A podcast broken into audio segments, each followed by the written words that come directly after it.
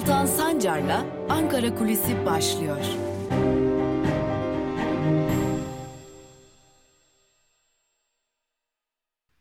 Merhabalar, günaydın sevgili Özgürüz Radyo dinleyicileri ve tabii ki YouTube hesabımızın sevgili takipçileri. Özgürüz Radyo'da Ankara Kulisi programıyla bir kez daha sizlerle birlikteyiz. Peki bugün neyi konuşacağız? Say gerçekten CHP parçalanıyor mu? Yani CHP'nin parçalanması gibi bir sorun gerçekten var mı? Çünkü Cumhurbaşkanı Erdoğan malumunuz olduğu üzere önce CHP'den istifa eden 3 milletvekili ve ardından Muharrem İnce'nin ki kendisi Cumhurbaşkanı adayıydı partiden istifa etmesiyle birlikte CHP parçalanıyor gibi bir söylemde bulundu. CHP tabii ki bu söylemin pek de gerçekçi olmadığını düşünüyor. Yani CHP parçalanmıyor. Sadece CHP içerisinde koltuk kavgaları verildiği için bu kesimler CHP'den ayrılıyor. Tabii bu CHP'nin düşüncesi. Peki gerçekten Cumhuriyet Halk Partisi'nden ayrılan ve Muharrem İnce öncülüğünde Memleket Hareketi adıyla yola çıkanlar bir yere varabilecekler mi? Yani amaç bir yere varmak mı yoksa bir biçimde yeniden CHP'ye dönüp CHP Genel Başkanı Kemal Kılıçdaroğlu'nu koltuğundan indirmek mi? Şimdilerde Ankara kulislerinde de Cumhuriyet Halk Partisi kulislerinde de bu tartışılıyor. Yani Muharrem İnce evet partiden ayrıldı ama partiden ayrılırken Cumhuriyet Halk Partisi'nin mevcut yönetimine eleştirilerde bulundu. CHP bir tabela partisi haline gelmiştir dedi ama doğrudan doğruya CHP'lilikle ilgili herhangi kötü bir şey söylemedi ve bu Ankara kulislerinde özellikle Cumhuriyet Halk Partisi içerisinde Muharrem İnce evet şimdi partiden ayrıldı ama bir güç gösterisi yap, yapacak ardından da kurultaya yakın bir zamanda belki de CHP'ye dönecek ve bu güç gösterisinden aldığı hırsla belki de Kemal Kılıçdaroğlu'nu koltuğundan indirmek isteyecek ya da CHP içerisindeki tartışmalarla Kılıçdaroğlu'nu koltuktan indirdikten sonra kendisine bir davet gelecek ve bu davet üzerine Kılıçdaroğlu'nun yerine CHP Genel Başkanı olarak gidecek. Bunlar da hem Ankara kulislerinde e, hem de CHP kulislerinde kurulan komplo teorileri diyelim. Şu an için komplo teorisi diyelim. Peki Muharrem İnce için CHP Genel Başkanı Kemal Kılıçdaroğlu ne düşünüyor? Önce şunu belirtelim. Muharrem İnce konusunda ya da memleket hareketi konusunda CHP Genel Başkanı Kemal Kılıçdaroğlu doğrudan doğruya kamuoyu önünde ayrılanları da Muharrem İnce'yi de sert biçimde hedef almama kararlılığını sürdürüyor. Bunu sürdürecek. Yani doğrudan doğruya ne Muharrem İnce hedef alınacak ne e, memleket hareketi hedef alınacak ne de bir biçimde bu harekete geçmek için CHP'den ayrılan isimler hedef alınacak. Ama CHP Genel Başkanı Kemal Kılıçdaroğlu sanırız biraz daha az önce belirttiğimiz bu komplo teorilerinden olsa gerek şöylesi bir fikri yakın çevresine ilettiği belirtiliyor.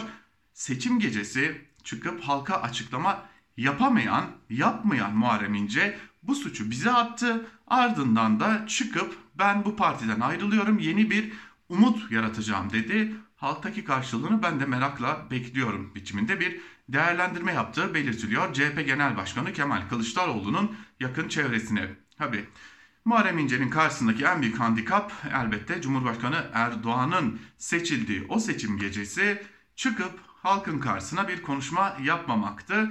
Bu handikap hala önünde duruyor ve CHP kimi yerlerde bu handikapı belki doğrudan doğruya partinin yetkili ağızlarından değil ama basın yoluyla dile getirmeyi de sürdürecek gibi görünüyor. CHP kaynıyor evet ama CHP'nin parçalanacağı düşüncesine kimse e, kesin gözüyle bakmıyor. Kimse CHP parçalanıyor gözüyle bakmıyor. Hatta bunu sorduğumuz bir CHP'li yetkili doğrudan doğruya şunu söylemişti. Kendi partisi içerisinden iki ayrı parti çıkan bunun dışında da küskünler hareketi haline gelen AKP'nin CHP parçalanıyor söylemi hiç de gerçekçi değil. Kendi kusurlarını örtmek için bu kusurları aynı olarak bize yansıtıyorlar demişti. CHP'li yetkilinin görüşü böyleydi. Bir yandan Muharrem İnce yola çıkıyor memleket hareketiyle ve ben CHP'den ayrıldım tabela partisi haline geldi ben CHP'yi kurtarmak istiyorum diyor. Komplo teorileri konuşuluyor. Acaba Kılıçdaroğlu'nu koltuktan indirmek için bir yöntem mi sorusu soruluyor. Öte yandan Kılıçdaroğlu, CHP Genel Başkanı Kılıçdaroğlu da bırakın halkın karşısına çıkamayan nasıl bir karşılık alacak ben de merak ediyorum sorusunu sık sık yakın çevresine fısıldıyor diyelim. Ankara Kulisi'ni bugün CHP'den gelen bu bilgilerle tamamlayalım. Yarın yine Özgürüz Radyo'da ve YouTube hesabımızda görüşebilmek umuduyla. Hoşçakalın.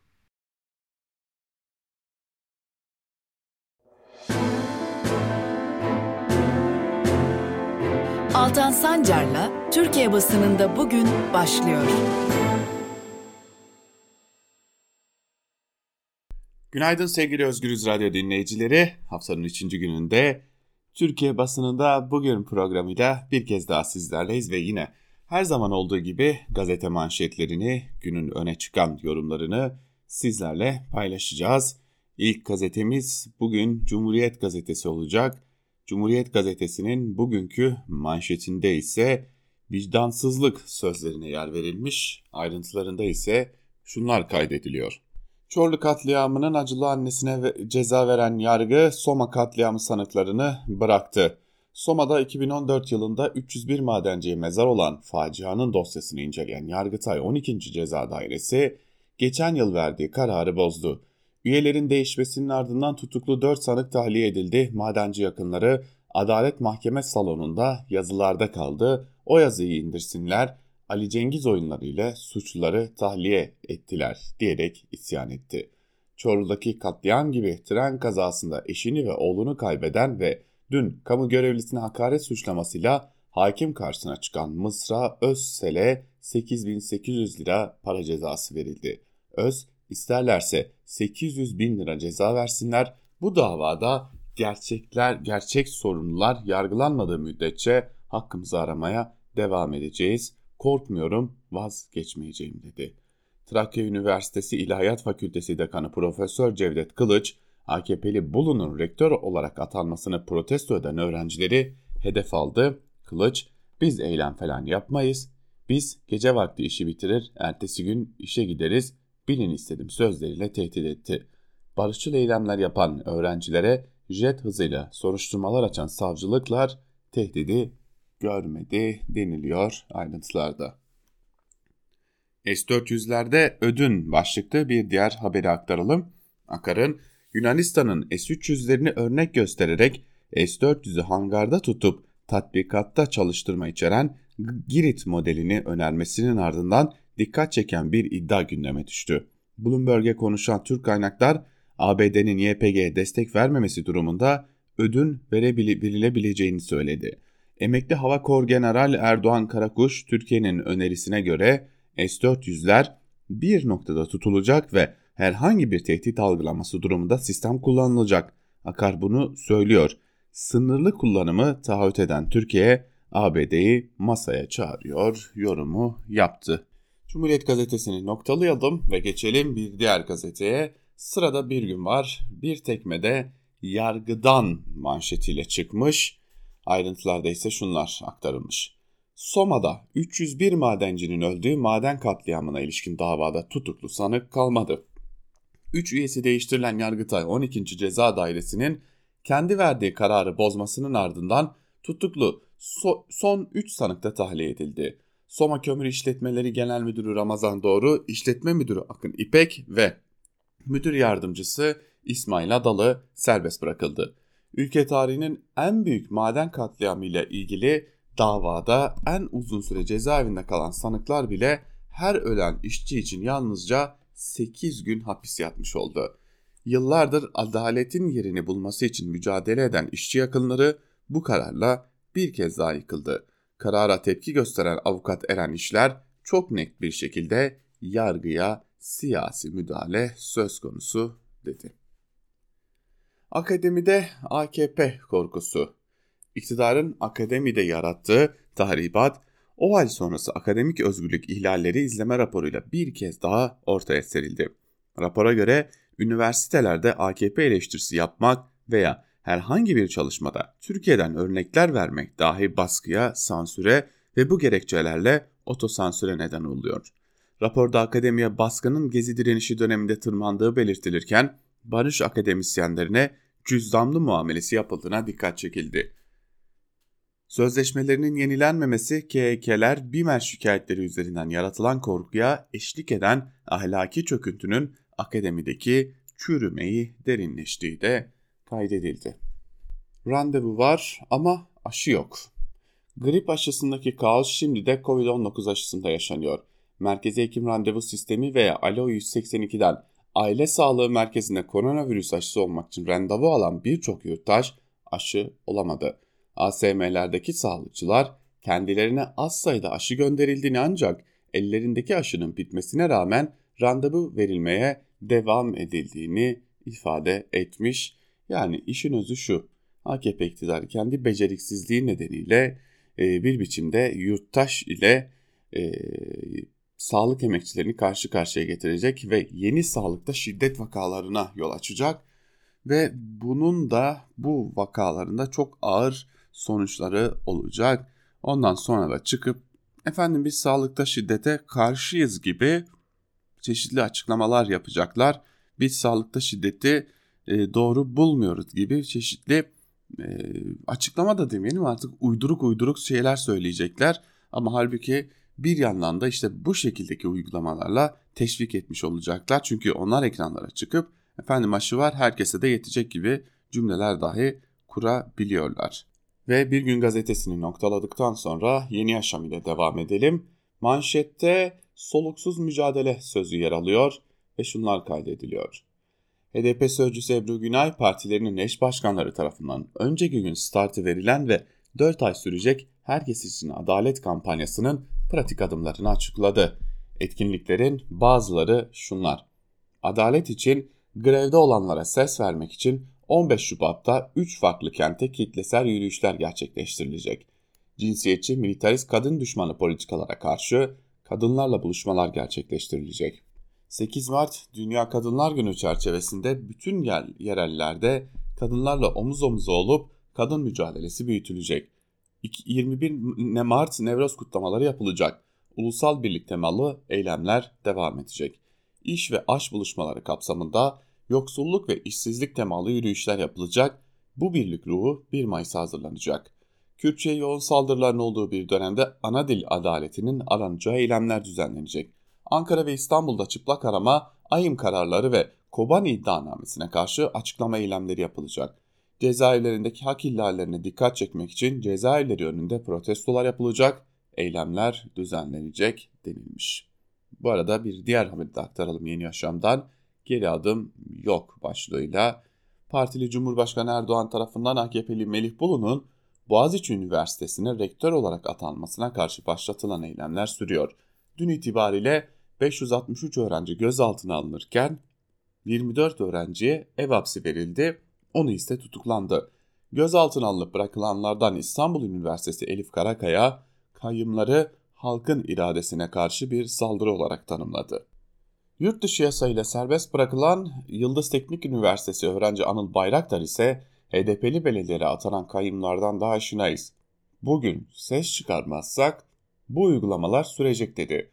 Boğaziçi Üniversitesi öğrencileri adına yapılan açıklamada da fobiniz varsa korkun çünkü yalnızca Boğaziçi'nde değil tüm Türkiye'de eşitçe yaşamdan geri adım atmak yok denildi. Zaten en büyük korkuları da inat. Ve geçelim evrensele.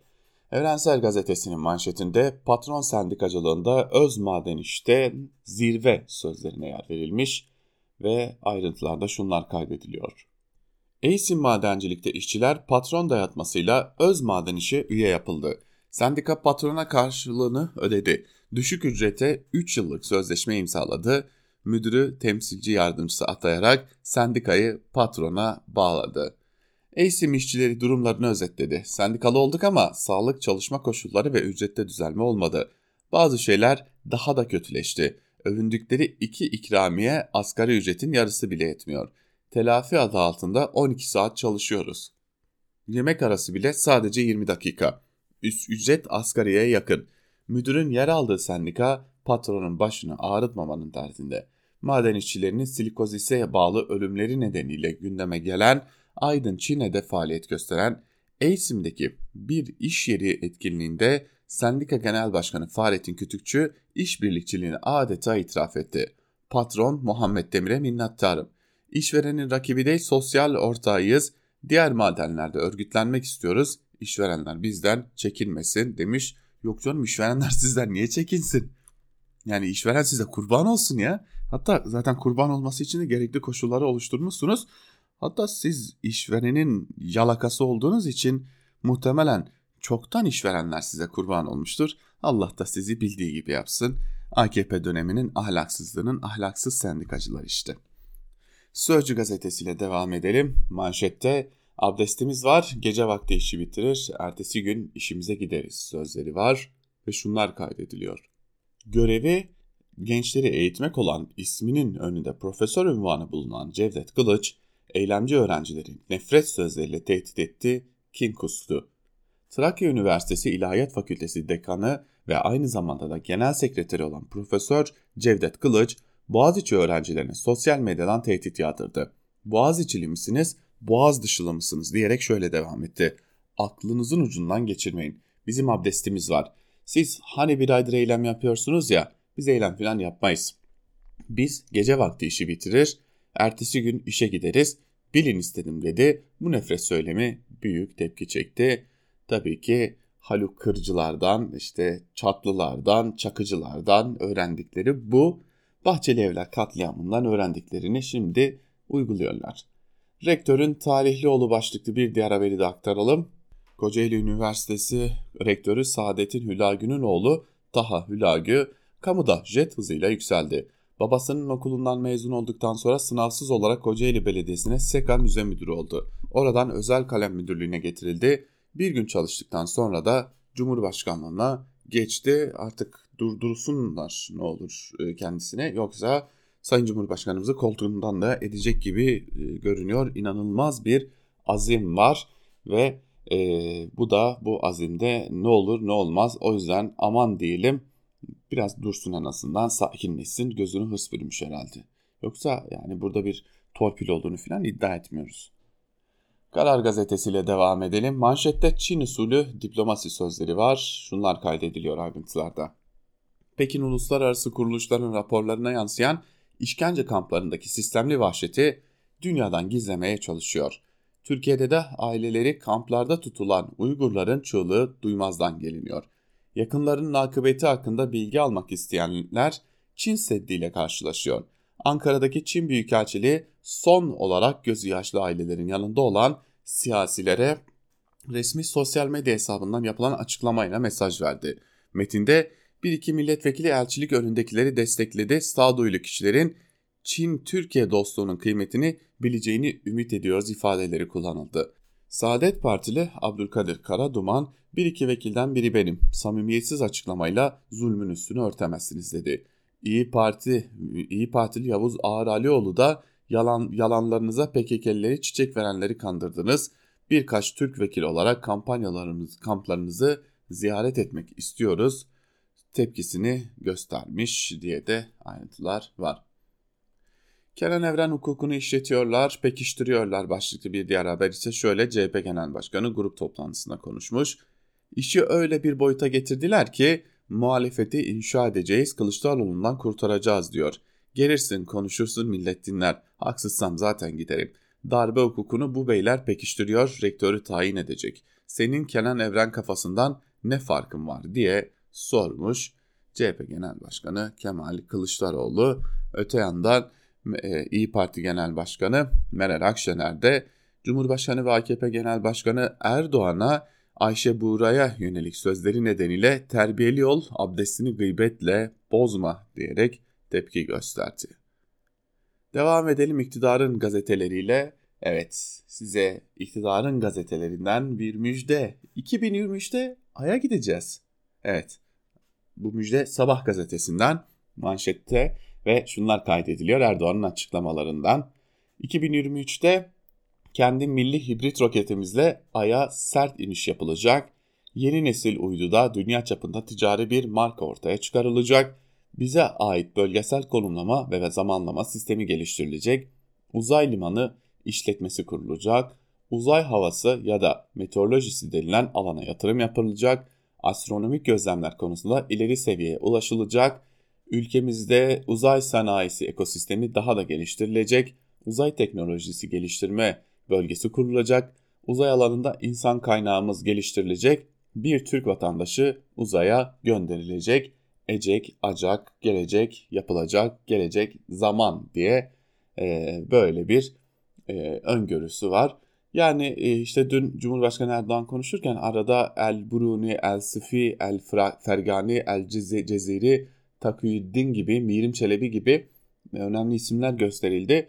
Yani onlardan zerre kadar feyz almış olsaydınız zaten bunlara inanırdık da siz onlardan zerre kadar feyz almadınız. Bu arada ona da inanmanın e, pek e, ihtimali bulunmuyor. Tabi bu arada Cumhurbaşkanı Erdoğan şunu söylüyor. Başkan Erdoğan e, bu sabah gazetesinden aktaralım. Başkan Erdoğan bu hamleyle küresel uzay yarışında Türkiye'nin üst lige çıkacağını ifade etti. Tüm dünyanın gözü üzerimizde niye bu kadar saldırıyorlar? Neden? Çılgın Türkler geliyor diyorlar. Devlet ve millet el ele vererek göklerde en çok yakışan ay yıldızı bayrağımızı hak ettiği yerlere taşıyacağız denilmiş. Yani olacak şu gidecekler milyarlarca dolar yatıracaklar dışarıda bir roket yaptıracaklar. Bu bizim roketimiz diyecekler. Ay'a sert iniş gerçekleştirecekler. E, ondan sonra da bakın neler yapıyoruz diye ortalıkta daha bu başlangıç seneye de Mars'a gideceğiz demeye başlayacaklar. Geçelim Hürriyet'e. E, Hürriyet'in tabi e, manşetinde haberim yoktu dedi kurtuldu sözleri var. Şöyle bir kısaca aktarayım ayrıntılarını. İtirafçı General Serdar Atasoy'un 2017'deki soruşturmadan içinde yer aldığı FETÖ'cüler listesinden haberim yok diyerek kurtuldu ortaya çıktı. Atasoy'un ismi Cumhurbaşkanı baş, e, Başkanı Başyaver aday havuzu baş, başlıklı 139 kişilik listenin 10. sırasında yer alıyordu.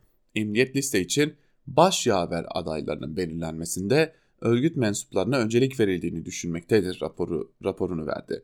Ancak savcılık Atasoy'un ifadesini esas alarak bu listeyi yeterli delil kabul etmedi. Ayrıca Serdar Atasoy'un Kars'ta Dursun A adında kayıtlı sabit hattan 22 Eylül 2007'de arandığı belirlendi. Ancak arama sıralamasında arada bir sivil olduğu gerekçesiyle bu arama ardışık kabul edilmedi. Başka da arama olmadığı belirtildi. Ancak Atasoy itirafçı olduktan sonra Kars'taki birçok ankesör araması hakkında bilgi verdi denilmiş haberin ayrıntılarında. E, bu arada tabii e, atlamayalım.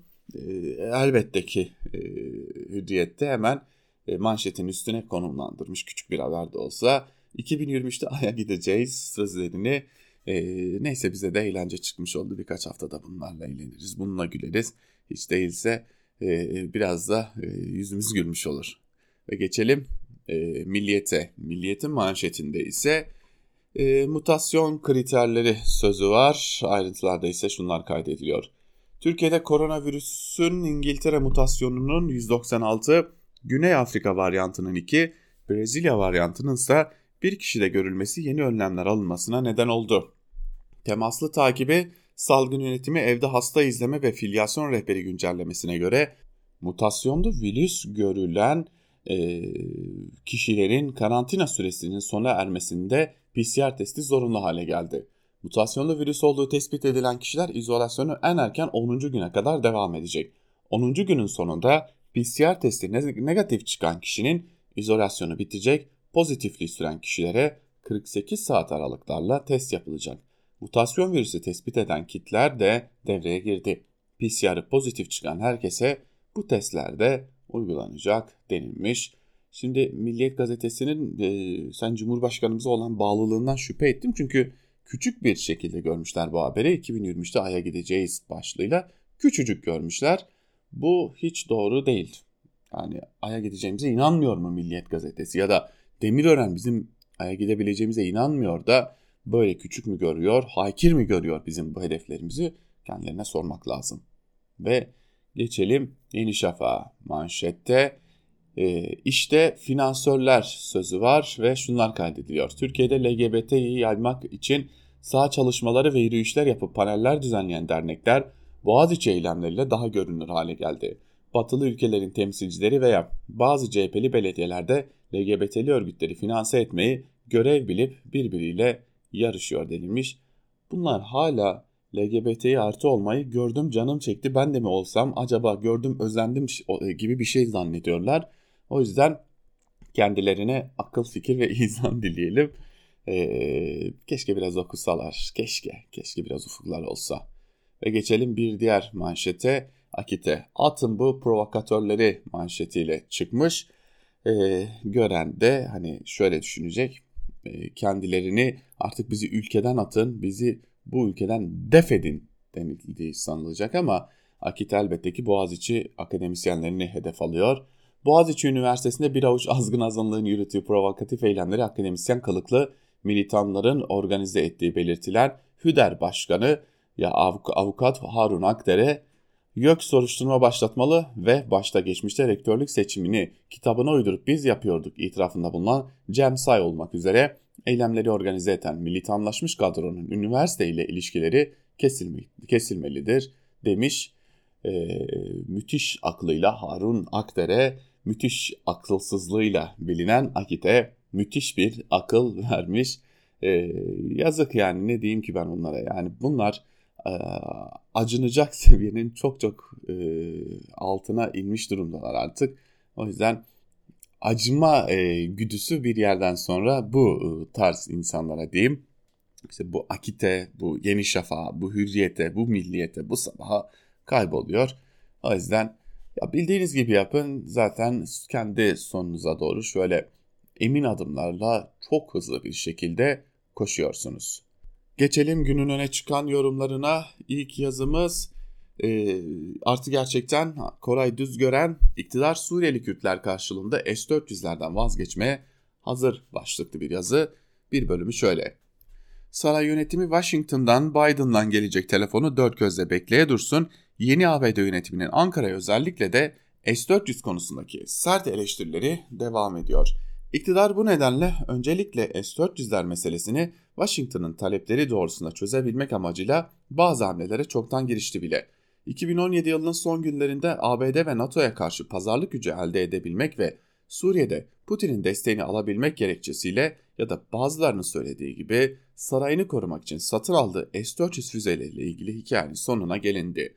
Başından beri bu alıma karşı çıkan ABD ve NATO'nun itirazlarına ve Trump döneminde alınan yaptırım kararlarına rağmen sürdürülen S-400'lerin adı Biden yönetiminin sert açıklamalarıyla sonunda kırılmış gibi görünüyor. Savunma Bakanı Hulusi Akar birkaç gün önce Ankara'da bazı gazetecilerle yaptığı toplantıda S-400'lerden vazgeçebileceğini ama buna karşılık ABD'nin de Suriye'de Kürtleri desteklemekten vazgeçmeleri gerektiğini söyledi. Böylece iki yıldır Erdoğan'ın ısrarla sürdürdüğü ve bedelini halkın ödediği S-400'ler konusundaki tutumu Suriye Kürtleri pazarlık konusu yapılacak bir kenara bırakılacak gibi görünüyor. Bu politika değişikliğinin Türkiye'ye şimdilik maliyeti 2,5 milyar dolar civarında. Bu politikanın hem içeride hem dışarıda çok önemli sonuçlarının olacağı da muhakkak demiş Koray Düzgören yazısının bir bölümünde. Ve bir diğer yazıyla devam edeceğiz hemen. Ee, bir diğer yazarımız ise Cumhuriyet Gazetesi'nden e, Mine Söğüt olacak. Mektuplar size kalsın, çocukları alalım başlıklı yazısının bir bölümünde Söğüt şunları kaydediyor. Barış, barış istemek, eşitlik istemek, özgürlük istemek, bağımsızlık istemek, seçim, adalet, yasal haklara sahip çıkmayı, mantığa ve bilimselliğe dayalı bir dünyada yaşamayı istemek. Birçok istek sıraladıktan sonra Söğüt şöyle diyor. Bunların hiçbiri kötü bir şey değildir. Suç değildir, teröristlik hiç değildir. Bunları istemeyenler, bunları isteyenleri tehlikeli insanlar olarak damgalayamazlar. Ülkeyi tek başlarına yönetseler bile. İktidardan hiç inmemek için sinsi tuzaklar kurmayı planlasalar bile. Gazeteleri, televizyonlara ele geçirseler bile. Kamuoyunu yanlış bilgilendiren ve yönlendiren medya kurumlarına destek verseler bile. Öğrencileri, gazetecileri sokaklara çıkıp protesto eylemleri yapanları gelişi güzel gözaltına alıp tutuklasalar bile kin ve düşmanlığın tarifini kendi niyeti bozuk akıllarıyla yapsalar bile, üniversitelerin işlerini boşaltsalar bile, her yere kendi adamlarını doldursalar bile, anayasaya uymasalar, hiçbir kanunu tanımasalar bile gerçek değişmez. Böyle bir iktidar gücünü sadece faşizmden alabilir ve faşistler de tarih yazabilir.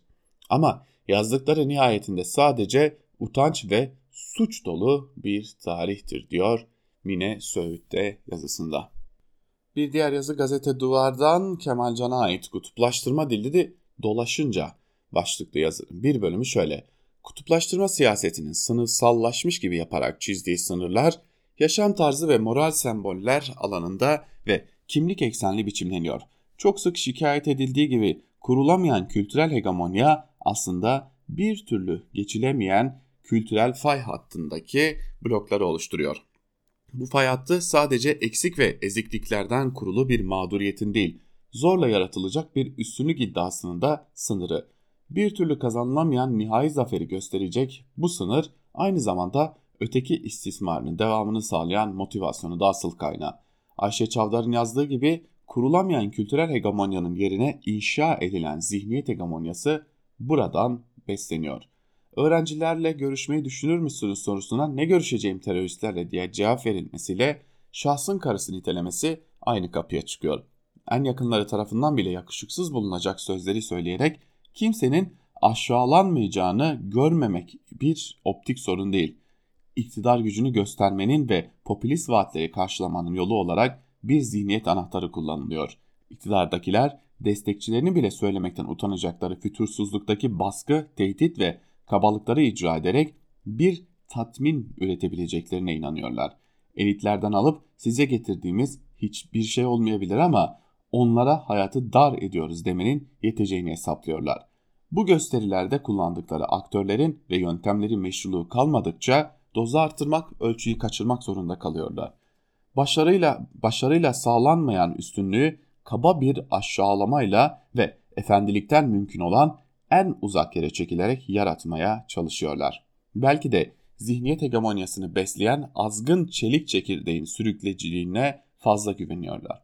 Elbette sen de eviriyor çeviriyor lafı aynı yere getiriyorsun denecek olsa da muhalefetin bunun makul gerekçeleri olabileceği fikrinden de cesaret alıyorlar demiş Kemal Can da yazısının bir bölümünde. Ve bir diğer yazıyla devam edelim. Habertürk'ten Muharrem Sarıkaya. Sözü tartışması var ama aslı ortada yok başlıklı yazısının bir bölümü şöyle. Ortada metni olmayan ancak üzerinde herkesin görüş beyan edip her türlü sözün söylendiği bir anayasa tartışmasıdır gidiyor.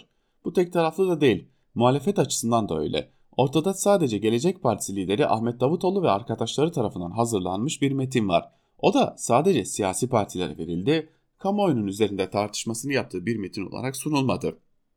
Onun dışında ortaya konulmuş ne bir metin var ne de bir taslak.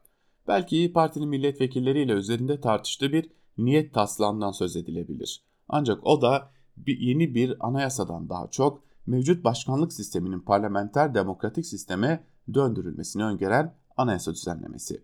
Nitekim TBMM'de dün kulislerde milletvekilleri yeni anayasa üzerinde tartışıyordu. Yanlarını davet edip sohbetlerine katılmamı istediler. Bu sırada işlerinden biri dönüp benim yeni anayasa konusunda ne düşündüğümü sordu. Hangi metin üzerinde ne düşündüğümü sorduğumda ise yüzüme şaşkın şaşkın bakıp yeni anayasa konusunda diye ekledi. Herhangi bir metin görmediğimi, kendisinde olup olmadığını sorduğumda ise kahkaha atmaya başladı. Şunu hemen belirteyim ki ne muhalefetin elinde ne de elinde bir metin söz konusu ne de Cumhur İttifakı bileşenlerinin. Yeni anayasa bir yana üzerinde değişiklik yapılması için çalışmaların son aşamasına gelindiği ileri sürülen siyasi partiler ve seçim kanunları konusunda da bir metin yok. Belki ittifak ortakları kendi aralarında konuşup bir metin çalışması yapıyor olabilirler diye her iki tarafa da danıştım. MHP'den aldığım bilgiye göre kendilerine ulaşmış bırakın anayasayı kanunlar konusunda herhangi bir metin yok.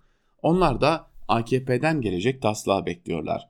Sonuç olarak elde herhangi bir şey yok ama nedendir bilmiyorum sanki var gibi tartışılıyor.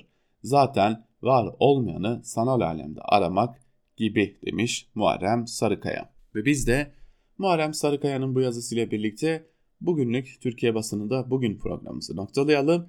Yarın yine aynı saatte Özgür Radyo'da görüşebilmek umuduyla hoşçakalın.